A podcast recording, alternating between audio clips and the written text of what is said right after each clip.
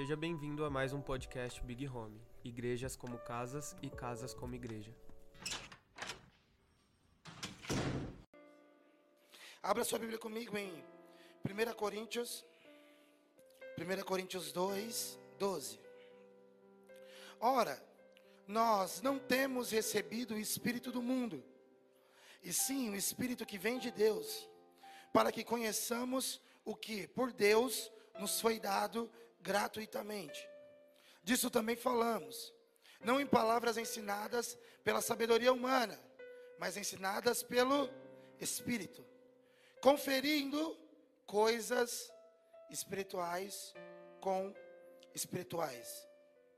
Ora, o homem natural não aceita as coisas do Espírito de Deus, porque lhes são loucas, ou lhes são loucura, e não pode entendê-las. Porém, e não pode entendê-las, porque elas se discernem espiritualmente. Porém, o homem espiritual julga todas as coisas, mas ele mesmo não é julgado por ninguém. Pois quem conheceu a mente do Senhor, que o possa instruir? Repete comigo, nós, porém, mais forte, nós, porém, temos a mente de Cristo. É fato que quando nós vamos conversar sobre tribulação, nós precisamos voltar um pouco.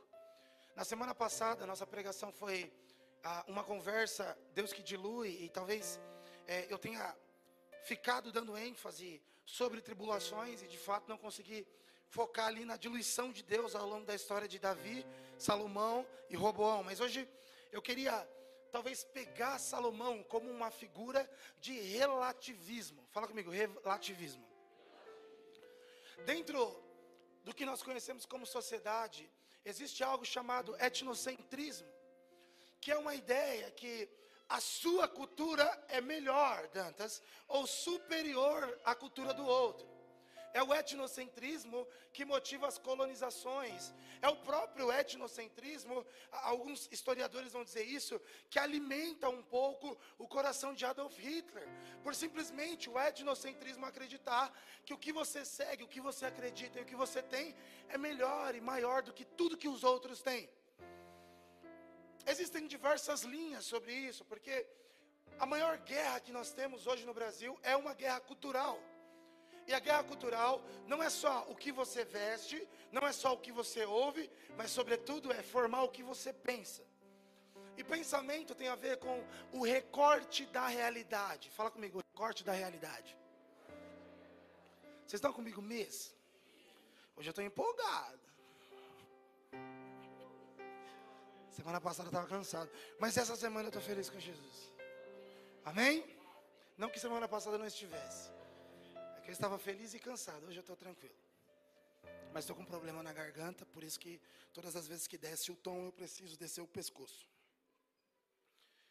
Esse etnocentrismo, que na maioria das vezes nós vamos aplicando na nossa vida de forma inconsciente, que na prática é eu pegar o que eu creio e querer imputar a força sobre o outro. Imaginam que se a Bíblia não dissesse que não é por força nem por violência, mas pelo Espírito, provavelmente agiríamos como colonizadores da nossa fé. A fim de que os homens se submetessem às regras morais da igreja, sem que ao menos eles conhecessem a Deus. Só que essa não é a ênfase.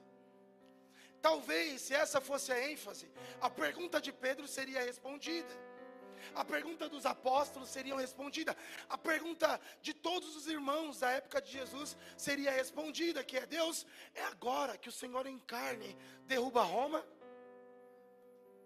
que imputa sobre nós um tipo, um tipo de prática que não, que não faz parte do que nós cremos, e o próprio Cristo diz que essa não é a guerra dele. Isso quer dizer que nós não devemos protestar? Não, devemos protestar, mas não devemos querer colonizar. Ok? Não tirem o fator conversão da prática da fé. Deus não quer que você seja comportado, Ele quer que você nasça de novo, amém?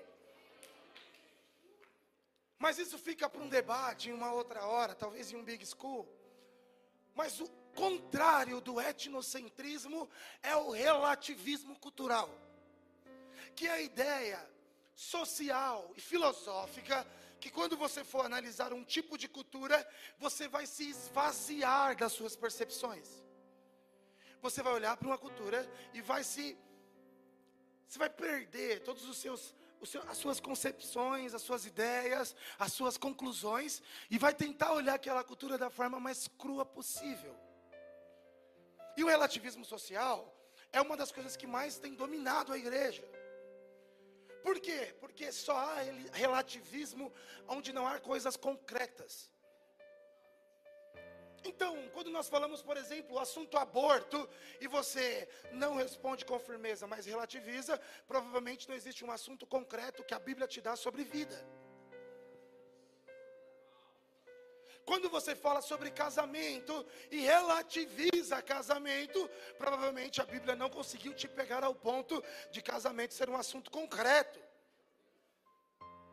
E por isso que doutrina é extremamente importante. Por quê? O que derruba a igreja dos nossos dias não são as batalhas de Davi, mas é a possessão intelectual de Salomão. A guerra de Davi é feita no braço, é feita no domínio, no poder. A de Salomão é feita na mente. Salomão é esse homem do relativismo cultural. Porque qual que é o fim de Salomão?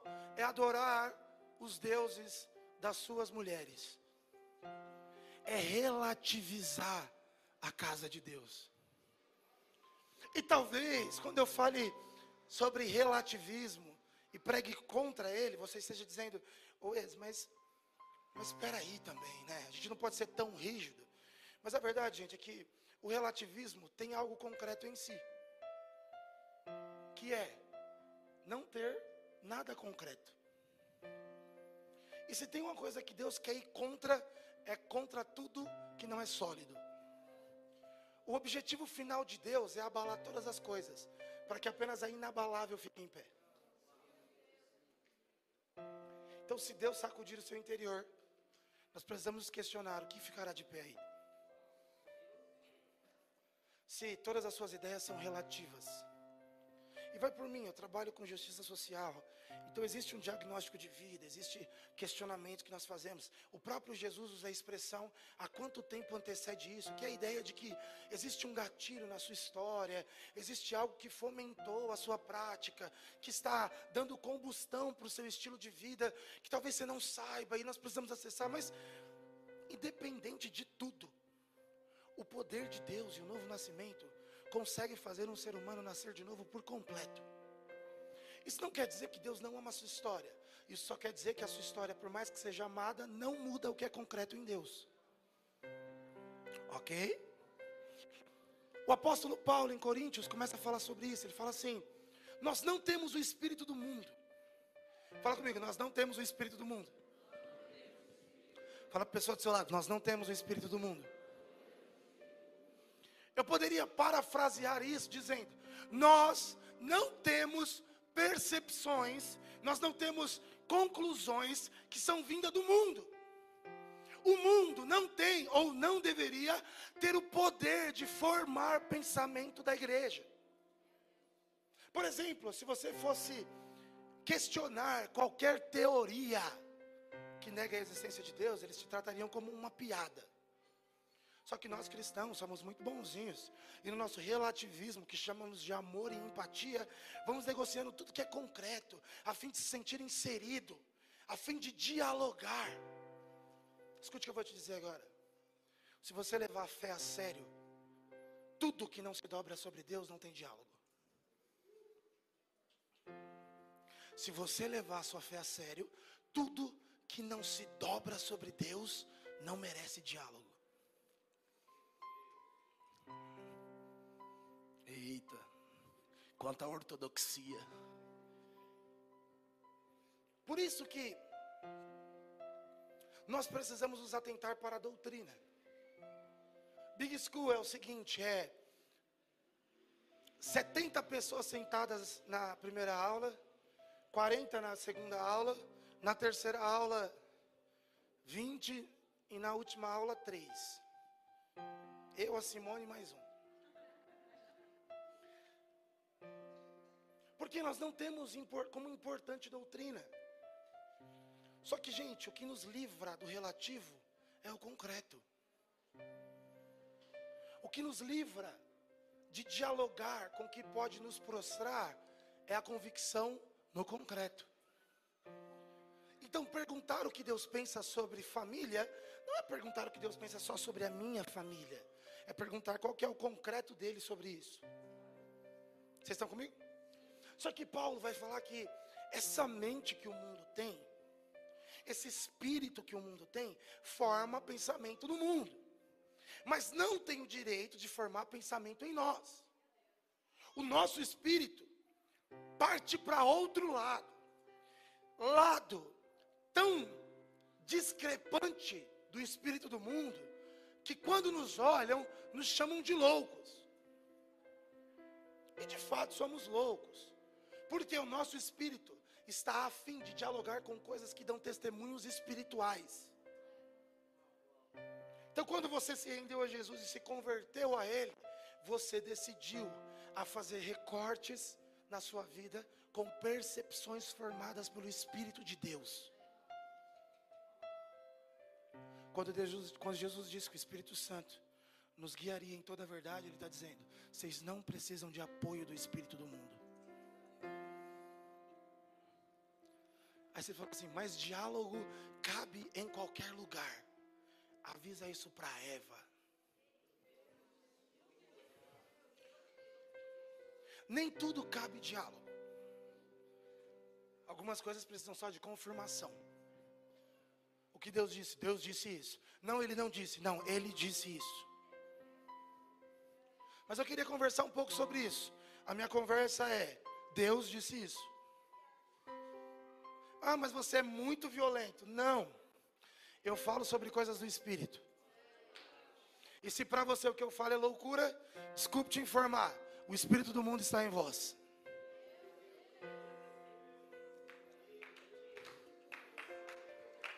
Ou seja, vocês estão comigo? Agora abre a sua Bíblia lá comigo em Jeremias. Fala comigo, ô Jeremias. Jeremias 10. Coisa linda, Jesus.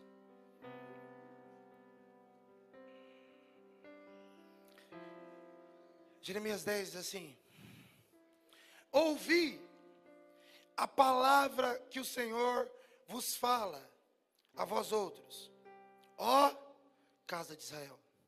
Assim diz o Senhor: Não aprendais o caminho dos gentios, nem vos espanteis com os sinais dos céus, porque com eles os gentios se atemorizam porque os costumes dos povos são vaidade. Existe nesse, vocês estão comigo ainda, gente? Existe nesse relativismo social que a gente consegue tratar muito bem numa aula sobre antropologia, cultura, etnocentrismo. Isso que sutilmente vai tomando a cabeça, principalmente dos universitários. Quem aqui é universitário, que já estudou, está estudando, levanta a mão bem alto.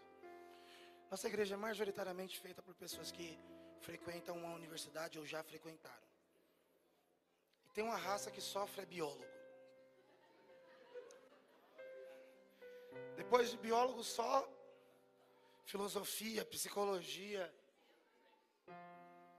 Porque qual que é o estudo? O estudo é, não existe concreto, existe sentido. Mas o sentido que a vida em Deus nos promete não é a nossa razão sendo apoiada, é a nossa existência achando descanso. Ok? Vocês estão comigo? Então a Bíblia, fala comigo, o Evangelho é a resposta para tudo, mas não responde todas as nossas perguntas. É básico. E Jeremias, em Jeremias 10, ou o escritor em Jeremias 10, está dizendo: Olha só. A palavra do Senhor para vocês hoje é: não imitem, não imitem os gentios. Não tenham práticas os gentios, porque a vida do gentio é sustentada e levada pela vaidade dele.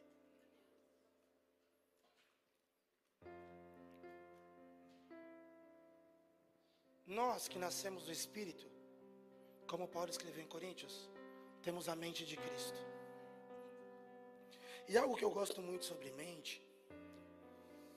é um exemplo que eu cheguei a ver essa semana, que é, imagina que você nunca viu uma garrafa, né? E de repente alguém fala, o que é isso? Provavelmente você vai buscar dentro da sua memória, dentro das suas informações e das suas lembranças, algo que se pareça. Quando você não tem algo concreto, você joga um relativo. Então você diz: Eu não sei o que é, mas se parece com. O relativo tira a convicção que só o concreto dá. Vocês estão comigo? Diferente é se, ao conversar com alguém, alguém pedagogicamente falasse: ó, tudo que tem água dentro pode ser considerado uma garrafa se tiver tampa. É mentira, óbvio, mas digamos. A partir dessa informação, olhar a garrafa e ter uma informação concreta define o que aquilo é. Por isso que é tão problemático para Eva conversar com a serpente. Porque agora ela vai começar a recortar a árvore do conhecimento do bem e do mal de outra forma, baseada na comunhão que ela teve. Então, quando a comunhão de Eva é com Deus e Adão, a árvore é só um item que sinaliza voluntariedade. Quando ela tem comunhão com a serpente, é redefinido o recorte da árvore. Porque toda comunhão forma um pensamento. Vocês estão comigo? Complexo, né? Mas tem dia que é um pouco complexo mesmo. Ou seja, ter comunhão com gente da igreja que não forma pensamento bíblico cristão, não altera o que o seu olho vê. Tentação não é risco de perder, é possibilidade de ganhar. Ganhar o que? Prazer na carne. Tentação não é oportunidade de glorificar a Deus renunciando. A comunhão não te fez, a doutrina não conseguiu fazer em você uma forma de pensamento que, quando tentado, vê possibilidade de glorificar a Deus. Tentação é oportunidade para saciedade. E aí você peca, você faz, se acontece, e depois você diz: Eu estou frio mas eu vou na igreja, porque o problema não é ir na igreja. O problema é ter um tipo de comunhão que altera o jeito que você pensa. Isso a Bíblia vai chamar de renovação de mente. É a ação milagrosa do Espírito de Deus na nossa mente que nos leva a nos arrepender de toda a percepção que temos segundo a carne. Porque quem vê segundo a carne tem o espírito do mundo.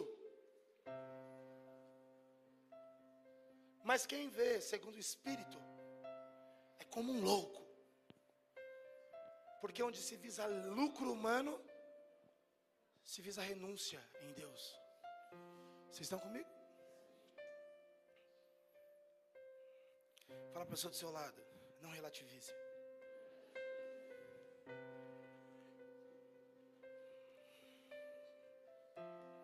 Tudo que for querer relativizar, primeiro vai querer dialogar. Então o que o mundo quer que a igreja não é impor a nós uma prática, mas é dialogar sobre o que nós temos como concreto. Então, por que, que você pensa que você tem que fazer do jeito que você faz? Vamos dialogar. Quem sabe eu não consigo abrir na sua mente um novo recorte para esse assunto. Vamos falar sobre pureza. o que o espírito do mundo pensa sobre pureza. Pensa que pureza é não fazer mal ao outro, mas o problema é que o recorte de fazer mal ao outro que o mundo tem também é todo errado. Que a igreja pensa sobre pureza? O que a igreja pensa sobre infância? O que a igreja pensa sobre finanças? O que leva o pastor todos os domingos subir em cima de um lugar como esse? E ficar falando por uma hora com vocês assuntos que ele tem como concreto, em gritos, berros e lágrimas. É de alguma forma, em uma hora, tentar levar sua cabeça a pensar que durante toda essa semana você dialogou com coisas que mente que vão contra o que o Espírito de Deus quer te proporcionar. Nenhum desvio, nenhum esfriamento é do nada, tudo começa por um diálogo. Tudo começa em aceitar o questionamento do que era concreto, do que era sólido.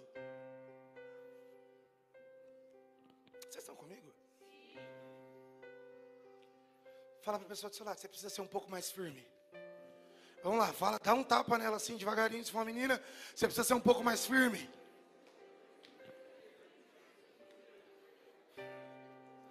Fala para a pessoa do seu lado, nem Darwin negociou a sua teoria, não negocia a sua doutrina. Vamos lá, eu quero provocar alguém aqui.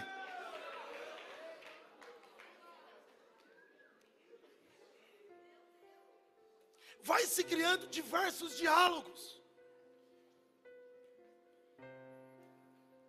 E quando não se cria diálogo, o que acontece?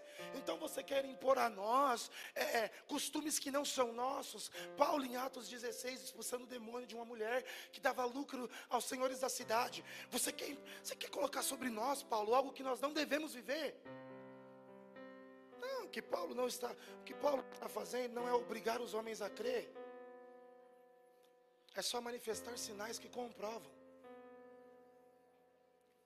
Amigo, eu sei que talvez você nunca orou por cura.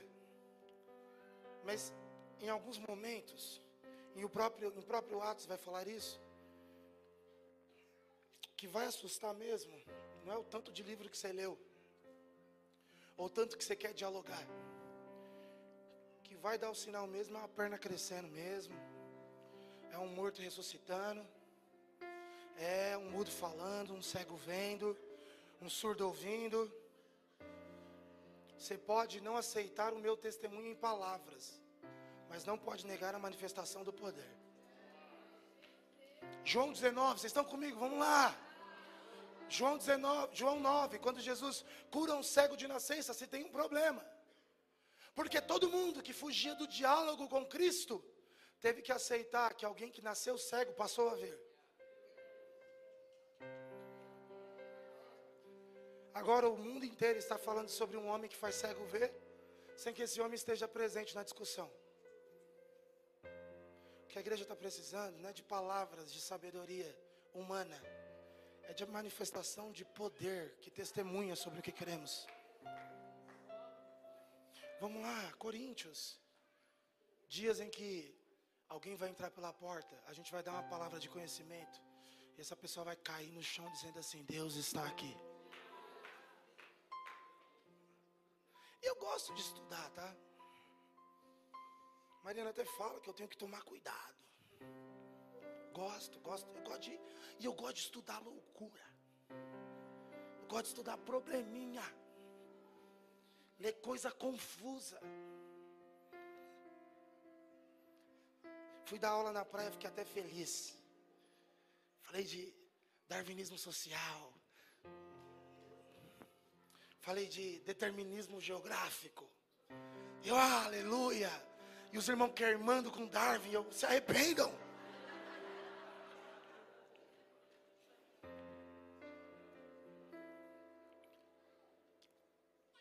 Mas,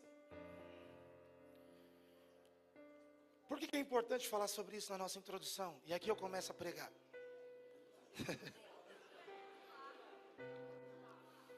Porque nós precisamos ter um, uma percepção correta sobre todos os assuntos, inclusive sobre o assunto tribulação. Porque o mundo que vem de conforto, por que, que o mundo vem de conforto? Porque, porque é básico, por que, que você quer ser bem sucedido? Por que, que você quer casar bem? Talvez para morar em um lugar melhor, ter condições melhores, e assim poder ter mais conforto. Só que a Bíblia não nos promete, mas nos, garante tribulações. E essas tribulações normalmente não são compreendidas por nós, meros humanos. Porque quando estamos sendo atribulados, não sabemos o porquê da nossa tribulação.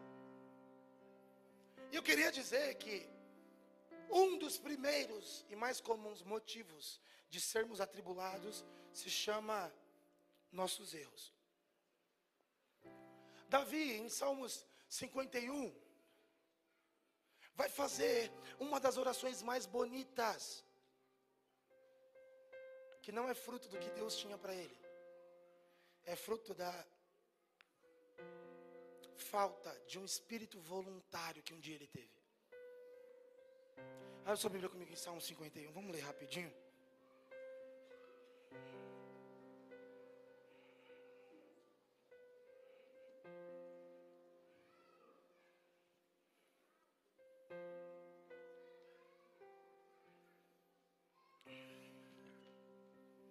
Eu gosto muito de Lamentações de Jeremias.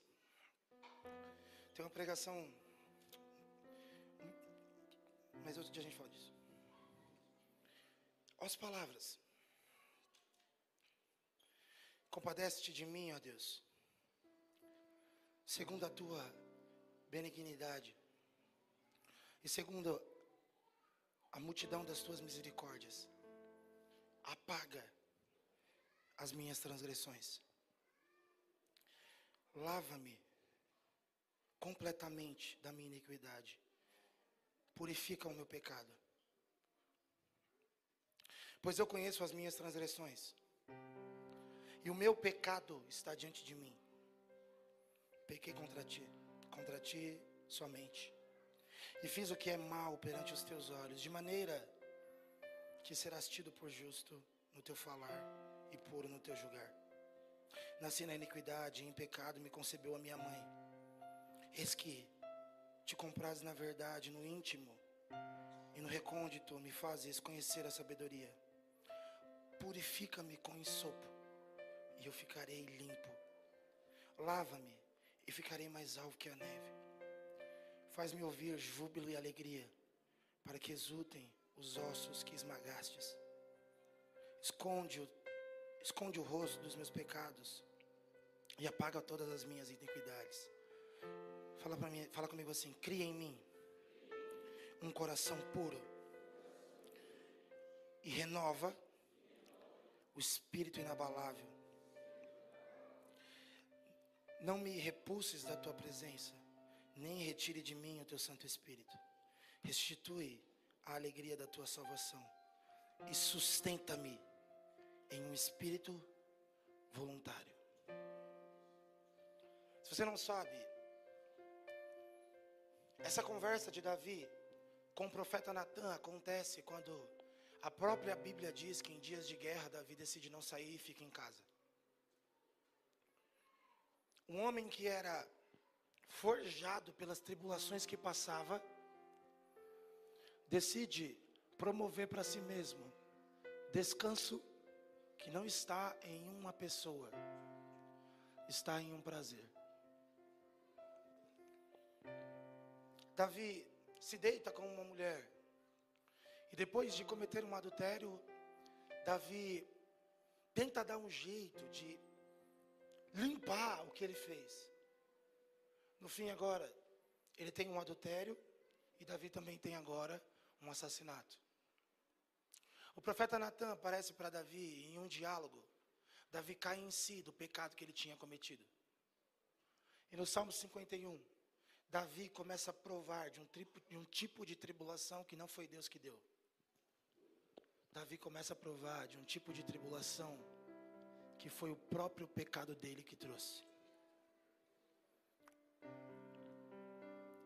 Davi usa expressões como você isso está esmagando os meus ossos.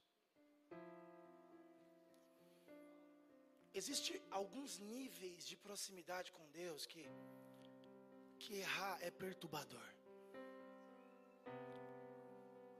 Paulo vai escrever em Coríntios dizendo que os irmãos infantis são os que vivem caindo, porque são como criança.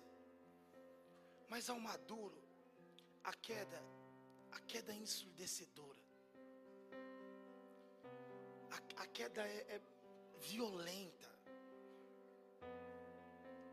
E novamente, quando nós caímos, o que fazemos? Nos drogamos, porque é assim que o homem, é assim que o homem aprendeu a resolver os seus problemas sem Deus. E quando eu digo se drogar, eu não estou dizendo da prática de usar drogas, é, não estou dizendo disso. Eu estou dizendo sobre fabricar na sua mente, no seu cérebro, nos seus prazeres, coisas que conseguem tirar de você ou te tirar de você mesmo o máximo possível. Então, normalmente, quem um dia muito amou Deus e hoje não ama, pode ser considerado como alguém que se droga para não ter que lidar com a realidade. Por isso a euforia, por isso o desespero, por isso a ausência de conversa, porque é ensurdecedor alguém que já ouviu a voz de Deus viver sem ela. E Davi sabe disso. E Davi nem ousa tentar viver sem Deus. Davi aceita o processo e prefere cair na mão de Deus. Perde o seu filho. Mas no Salmo 51 ele diz: não retire de mim a alegria da sua salvação, nem o teu Santo Espírito, e renova em mim o espírito voluntário. Porque em dias de tribulação, a primeira coisa que vão querer tirar de você é a voluntariedade que um dia você teve. Renova em mim, ó Deus, a disposição a fome, o espírito voluntário dos primeiros dias, porque o meu pecado está diante de mim, eu estou sendo atribulado por algo que me para. Não sei lidar com o fato de comparecer diante da Sua presença, sabendo quem eu sou e o que eu fiz. E o tamanho do pecado que eu fiz não é a boa obra que eu tenho que consegue restaurar a alegria e salvação. Por isso, Deus, eu ergo a minha mão e digo: pela sua misericórdia, oh meu Deus.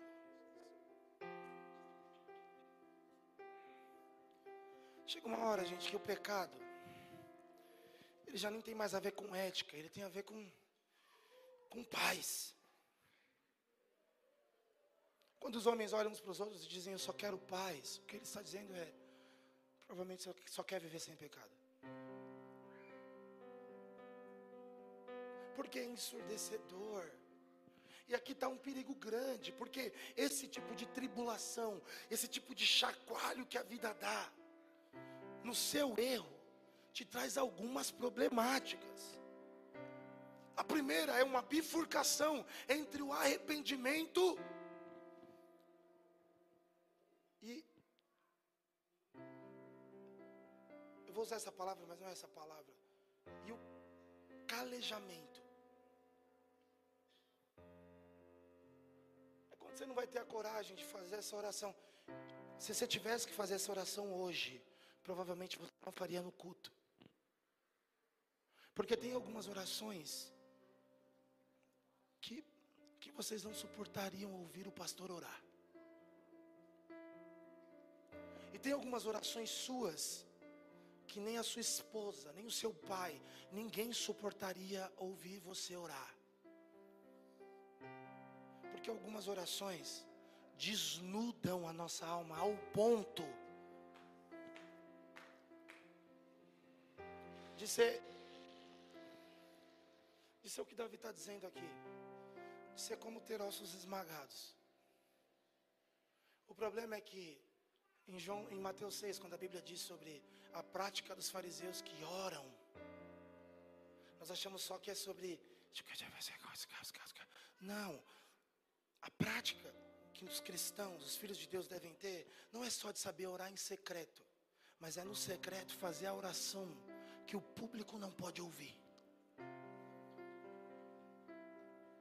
A oração que o público não suportaria ouvir. Davi está aqui orando. E quantas vezes a gente recorre a Deus, não pedindo misericórdia, não pedindo salvação, mas julgando que Deus precisa fazer alguma coisa, porque Deus tem um propósito aqui. Mas no fundo, no fundo, a gente sabe que o que a gente está colhendo é fruto de um erro nosso. Então saiba aplicar as suas orações de forma correta seus, nas suas tribulações. Saiba aplicar as suas tribulações, as suas orações de forma correta nas suas tribulações. Um dia os discípulos estão em um barco que está passando por uma grande tempestade. Imagina que Jesus está no barco. Fala comigo, Jesus está no barco. Ok, então, então se Jesus está no barco e estamos passando por uma tempestade, faça alguma coisa. Mas a Bíblia diz que Jesus está dormindo. E parece que tribulações não acordam Jesus. Vamos lá, alguém. Parece que sofrimento não acorda Jesus. A Bíblia diz que Deus, que Cristo só acorda quando um discípulo chama. Então, se você está aqui, ouvindo essa pregação, e nesse tipo de tribulação, está dizendo assim, dentro de si: faça alguma coisa. E Deus está tranquilamente dormindo, dizendo: se precisarem de mim, me chamem. Mas não é óbvio. Tribulação não tem voz de filho.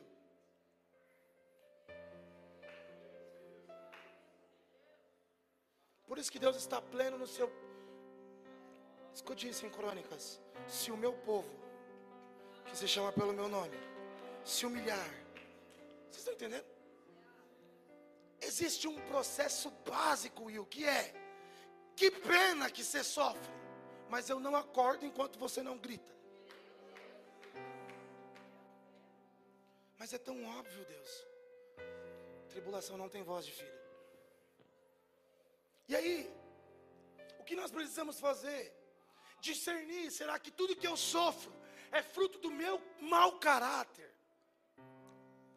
Do, do, da minha imaturidade? Meu casamento é o que é, porque eu sou ruim ou porque estamos passando por uma tribulação que a vida está promovendo. Provavelmente, se você perguntar para sua esposa, não tem segunda opção.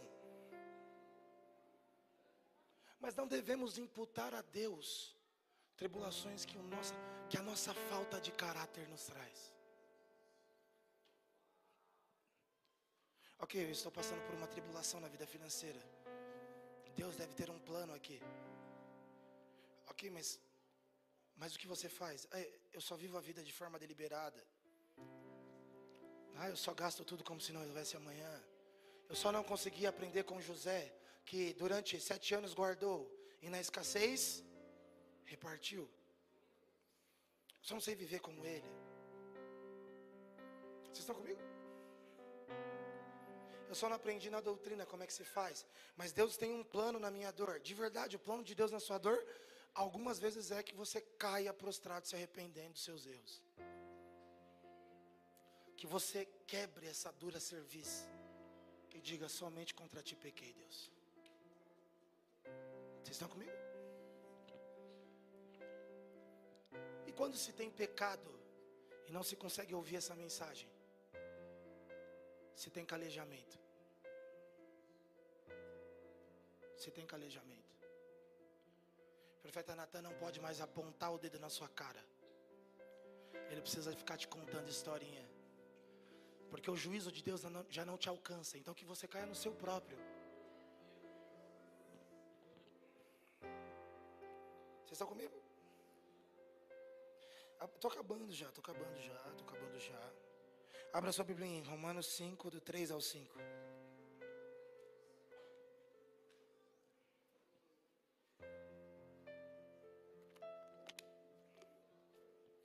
Mas eu estou passando por um processo muito duro na igreja. Mas será que Deus tem um processo aí? Ou, ou será que você só tem. Só tem. Sabe, eu não quero te atacar hoje, mas. Será que você não tem um probleminha com fofoca? Isso traz divisão? Será que sua mania de achar, essa, essa mania de perseguição não está te atrapalhando na vida da igreja? Será que esse seu cisma com quem você divide o cálice não está te atrapalhando? Eu acho que isso não é processo de Deus. Isso pode ser imaturidade do homem. Nós não podemos confundir as coisas. Não adianta a gente fechar a nossa boca e ficar, Deus faça algo. Só que existe um segundo processo, fala comigo. O processo certo. Não só isso, mas também nos gloriamos nas tribulações. Porque sabemos que a tribulação produz a perseverança, um caráter aprovado. E o caráter aprovado é a esperança. E a esperança não nos decepciona, porque Deus derramou seu amor em nossos corações por meio do Espírito Santo que nos concedeu. 2 Coríntios 4, 7.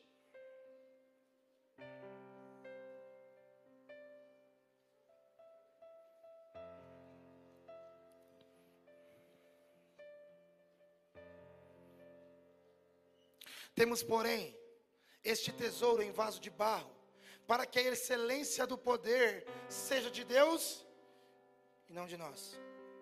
Fala comigo, em tudo. Fala a pessoa do seu lado, em tudo. Não adianta sair da igreja, fala a pessoa do seu lado, em tudo. Não adianta sair de casa, fala para a pessoa do seu lado, em tudo. Em tudo. O problema não é onde você está. O problema é estar tá vivo, porque é em tudo.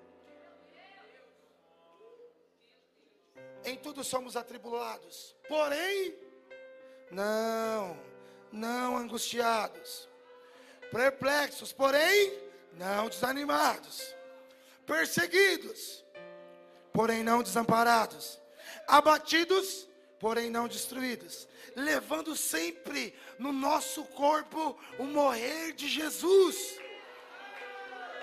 Para que também a sua vida se manifeste em nosso corpo, porque nós que vivemos somos sempre entregues à morte por Jesus, para que também a vida dele se manifeste em nosso corpo mortal, de modo que em nós opera a morte, mas em vós vida. Tendo esse tesouro em vasos de barro. Sabe, você precisa entender que na cultura da época, todo vaso de barro não era muito útil, porque ele era quase que descartável pela sua fragilidade. Fala comigo, fragilidade. E também porque existiam vasos melhores que suportavam mais coisas. Então, quando Paulo escreve em 2 Coríntios 4 que nós somos esses vasos de barro com tesouro excelente, ele está dizendo que o fato do Espírito Santo de Deus estar em nós não nega a fragilidade que temos. Somos frágeis conseguimos entender mal quem nos ama. Conseguimos nos machucar com quem daria a vida por nós. Somos frágeis. Estamos vulneráveis a erros. Dura coisa é, pastor, que é mal interpretado quando tentou amar. Pastor só quis cuidar. Como diz minha mãe, a mãe te ama, filho. A Zara chora quando eu brigo com ela. Esperneia quando a Mariana briga com ela. Mas, mas o amor tem isso. O amor tem isso. Então, essa fragilidade que permeia a igreja é o que vai criar o contraste do que Paulo está dizendo aqui. Tem algo muito poderoso dentro que é guardado por algo muito frágil fora. Por isso que Paulo vai começar dizendo: o vaso de barro, a fragilidade, pode estar sendo atribulada, mas o tesouro não dá, não dá espaço para angústia. O vaso que é frágil pode ficar perplexo, mas o tesouro não dá espaço para desânimo. O vaso de fora pode ser perseguido, mas o tesouro não pode ser desamparado. É esse contraste lindo de céu na terra. É pó e sopro, é, é mistério. Vocês estão comigo ainda? E Paulo diz que é esse processo que Deus espera de nós. Essa tribulação é a que Deus provê. Não é, a, não é a tribulação que é fruto do nosso pecado, não é a tribulação que é fruto dos nossos erros, mas é a tribulação que é fruto da vida. Romanos vai dizer que essa tribulação pode nos dar perseverança, perseverança caráter, caráter esperança. E essa tribulação, quando ela vem sobre nós, quando ela repousa sobre nós, abrimos um leque para começar a relativizar tudo e não ter persistência e não ter resistência.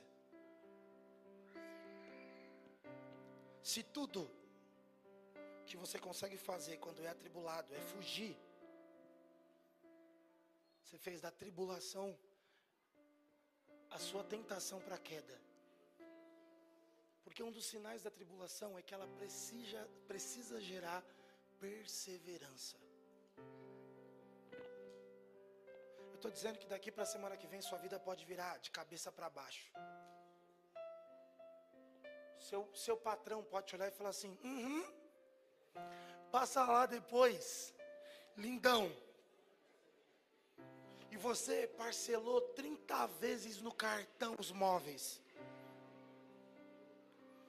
Casou agora. Nem salvou o número do o contato do cara que você paga o aluguel, porque você não quer nem ver a foto do ser humano. Pode ser que semana que vem você descubra uma doença. Exame.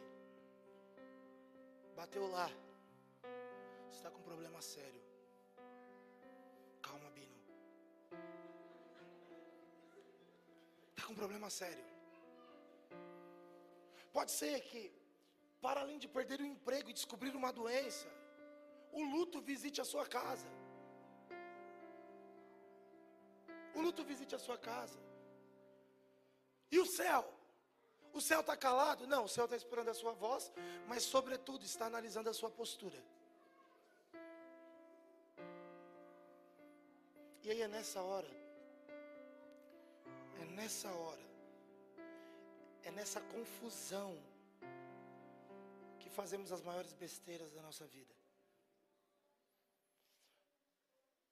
Porque começamos a sentir que o nosso, a nossa mente, que aguenta 140 ml de água, está tendo que receber 2 mil litros.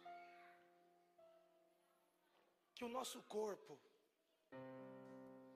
que não, tá, que não aguenta nada de peso, está tendo que carregar toneladas. E por não saber pedir ajuda a Deus e à igreja, começamos a fazer o maior erro: vazar. O que é vazar? Eu precisava de um copo descartável, vai ficar bem engraçadinho agora.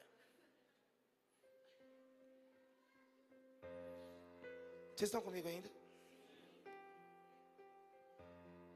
Mas pense bem, pense bem. Sei que não é um culto teens, mas entenda. Quando a Bíblia diz que em tudo você vai ser atribulado, ela está dizendo que pode ser que o casamento que você sonhou comece a dar errado. E você olha para o céu e diga: Eu suporto. Junto com isso, o emprego vai embora. Ok, ficou um pouco pesado, mas eu suporto. Mas parece que o luto também visitou a sua casa. Ok, eu também suporto. De repente, apesar de suportar, as coisas estão começando a ficar meio turvas. O que antes era muito precioso, agora parece não ter mais necessidade. O peso está mudando a percepção.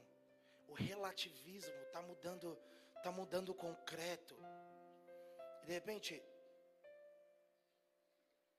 você quer andar cheio. E a vida te exige velocidade.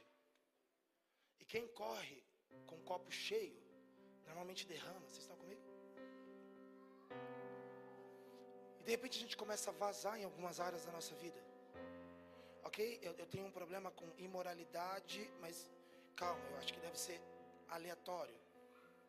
Ok? Eu tenho um problema com defraudação, mas tudo bem, pode ser aleatório. Ah, ok, eu tenho um problema com gastos, mas ok, pode ser aleatório. Quando na realidade é simplesmente a igreja que grita, canta e berra, não sabendo o que fazer quando é atribulada em todas as coisas.